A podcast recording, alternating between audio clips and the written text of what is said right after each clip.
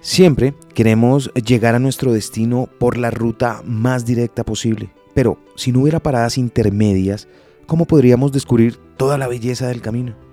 Te lo explico. Cuenta la fábula que un hombre se fue a caminar por el desierto y se perdió. Y aunque no podía distinguir los puntos cardinales, sacó todas sus fuerzas para seguir caminando. Tenía que encontrar agua y algo de comer. Deambuló bajo ese sol abrasador y ardiente del desierto durante varios días, soportando incluso las más heladas noches, hasta que finalmente divisó una tienda a lo lejos. Con las rodillas temblorosas, se fue acercando hasta allí con dificultad y cuando llegó imploró agua y algo de comer. El pastor de ovejas que estaba adelante de la tienda y que llevaba el traje tradicional de la zona, le dijo, siento no poderte dar agua y alimento, pero puedo ofrecerte esta corbata, poniéndola en su hombro. Yo no tengo ni agua ni comida que pueda compartir. Esa corbata es todo lo que puedo darte. Y sé en qué lugar pueden ayudarte, señalando el camino con su mano.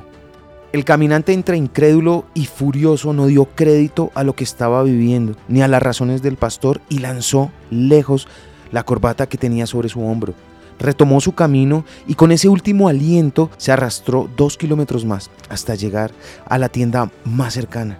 Ya casi con su último suspiro, imploró agua y algo de comer. Esta vez salió un hombre vestido de una forma diferente, no como la del pastor con el que se había indignado, y sintió la certeza de que recibiría su ayuda porque lucía un impecable traje. El hombre con tranquilidad lo miró y le dijo, Estoy siempre dispuesto a ayudar a todas las personas que como tú lo necesitan, pero mis reglas son claras. Aquí no se permite entrar a nadie sin corbata.